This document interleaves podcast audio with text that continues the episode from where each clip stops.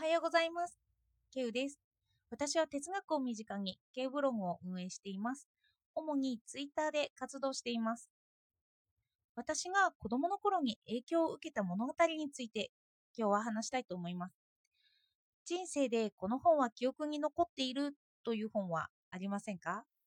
私は幼い頃からファンタジーが好きで、ダイアナ・ウィン・ジョーンズさんという作家さんが大好きだったんですよね。日本語訳されたものはほぼすべて読んでいました。有名なのが魔法使いハルと動く城の原作者さんとして知らべ知られています。その中でも特に好きだった作品があるんですけど、それが9年目の魔法という本です。私は最近哲学の知識を身につけて、何でも哲学を絡めて考えるようになっているんですけど、そんな私が子供の頃に読んだ本についてどう思うだろうかという興味からもう一度読んでみることにしました。ページ数としては500ページもある大作です。この本は9年目の魔法というくらい本当に魔法にかけられたような印象を受ける本なんです。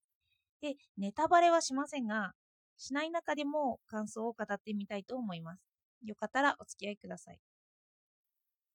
私はまず問いを持ちつつ読みました。どうして私はこの本に興味を持っているんだろう？一番大事に思っているんだろうって奇想天外な物語ならいろいろありますよね。最後が予想できないようなハサミ男とかジェノサイドだとか、そんな話も好きなんですけど、私はこの9年目の魔法を唯一何度か読み返していたり、原本の英語に当たったりしてたんですよ。なので、一番影響に残っている点としては物語性以外のものがあるんじゃないかなと思ったんです。の一つは物語性あるんですけどね。そして読んでみると、主人公の性格が私と似ていたんですよね。ファンタジーと言いつつも、そこまでファンタジーじゃないんです。主人公のポーリーは、心の拠り所がない子供なんですよ。幼い頃から両親には囲まれているし、子供もちゃんといる。あの、友達もちゃんといます。でも、その両親は、実は仲違いしてて、自分に関心がないし、友達も自己中心的な子で、ポリーを気にかけてくれるような子ではないんです。唯一祖父だけが気にかけてくれるというような環境だったんですよね。あの、年に何回、数回か行く祖父の家に行くと可愛がってもらえるっていうような。で、そんな子なんですけど、根がすくすくと育っているんですよ。普通はグレそうなところなんですけど、の親に誕生日プレゼントを忘れられたり、親は離婚するんですけど、どちらからもいらない子扱いされたり、その2人に預かってもらえない期間にお金を渡されずに、あの13歳の頃ですかね、放っておかれても親を恨むわけではない。13歳なのにある部分で悟っているんです。母親は新しい恋人とうまくいくのに忙しくて私が見れていないからしょうがないとか父親は私のことを大事にしてくれていると思っていたけど、実は表面的なものだったって気がついて、母親が語ることは一面では本当だったんだと、その頃、悟っていっても、で、それでもう、まあ、両親には信頼を置いてないっていう、そんな彼女は、昔10歳の時なんですけど、あるおじさんと知り合っているんですよね。足長おじさんのような人っぽいんですけど、その人はポーリーのことを気にかけてくれるようになるんです。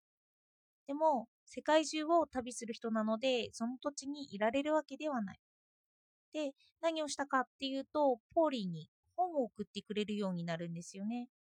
それから物語を書くように進めてくれるようになるんです。その人だけが毎年のポーリーの誕生日を忘れずに本を送ってくれているんです。誕生日以外でも時々本を送ってくれています。物語とか書いても送ってくれている人なんです。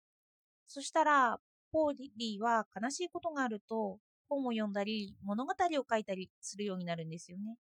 よく日常の辛いことから逃げるために知的欲を満たすようになるって聞いたことがあるんですけど、まさにそんな感じで、ポーリーは本に集中するようになるんです。そんな中で読む本なので、ただ単なる物語の前の部分だけを見てるんじゃなくって、裏の部分も見ていくんです。例えば、シンデレラは王子様と結婚して幸せになる。そんな物語性に人は惹かれていくんだけど、自分はそうなのかという問いがポーリーには立っている。私ならば、結婚はせずに他のことで成功を果たすだろうなという考えとか。他には物語では長女は失敗するけれど、その私は長女で、物語では失敗する長女を成功させるにはどうしたらいいかとか。人は物語のこんな構造に惹かれてるけど、それはどうしてとか。指輪物語、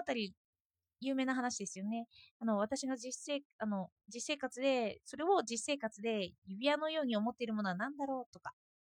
そういうことを日常生活でも想像し出す子になっているんです。この9年目の魔法の中で物語の問いを聞くと物語の問いと本人の問いが膨らんでいるんですよね。といっても、この作品だけじゃなくて、全体的にダイアナさんの本そのものに言えるものなんですけど、物語への問いと自分の問いがたくさん入っている本だなと思っています。私たちは神話が好きですよね、物語。あの哲学でもまずは神話ありきなんですよね。ミュートスって言っていて、その神話の対義語がロゴスなんです。ロゴスといえば言葉とか理性とか論理とか秩序とかいった合理的な考え方で、その反対のミュートスはその合理的な考えが生まれる前の世界で語源としては語り伝えられたものなんですよね。で、世界はすべて神話によって理解されていたと述べられています。私たちは物語を聞いて想像して世界を理解していたんですよね。例えば自然災害とかも神の怒りだと知識をつくつける前はそう理解されていたんです。それで今、哲学の流れだと対話の頃のソクラティスについてもう一度考えようっていう流れも出てきていますよね。で、そのソクラテスは合理的な考え方を退けているんです。正義って何？と言われたらわからないなって答えて、その人が具体的に正義をどう思っているのか対話するために物語を吹き出していたりするんです。対話ってどうしても物語が中心になってきますよね。その物語を語り合うことによって、相手に無知の知、相手は何も実は分かっていないということを自覚させていくんです。まさに相手はミュートスとか神話の世界にいるんだよってことを体感させていきますよね。そうした時にロゴスが消えていくんですよね。ミュートスだけになっていく。それで言葉で説明できるものが減っていって、本当に無知の知を自覚するに至ります。すると何を持つかというと、知的謙虚さなのかなと思いました。のどんなに自分が知識を持っていて、それでも偉いわけじゃなく、どうしても現実を理解する上には物語によって理解しているということを自覚させられていくんじゃないかなって。で、ミュートスからこのファンタジーを読み解くと、主人公に共感するとき、私は論理的な人間で、あの、共感能力が低いとずっと思ってたんですけど、でも、私はこの物語に共感してるんですよね。そして思うんですよ。私は共感能力が低いと言って、ある一定、低いと言っても、ある一定の条件下、あの自分と同じような人にはかなりの共感能力を示しているんだ。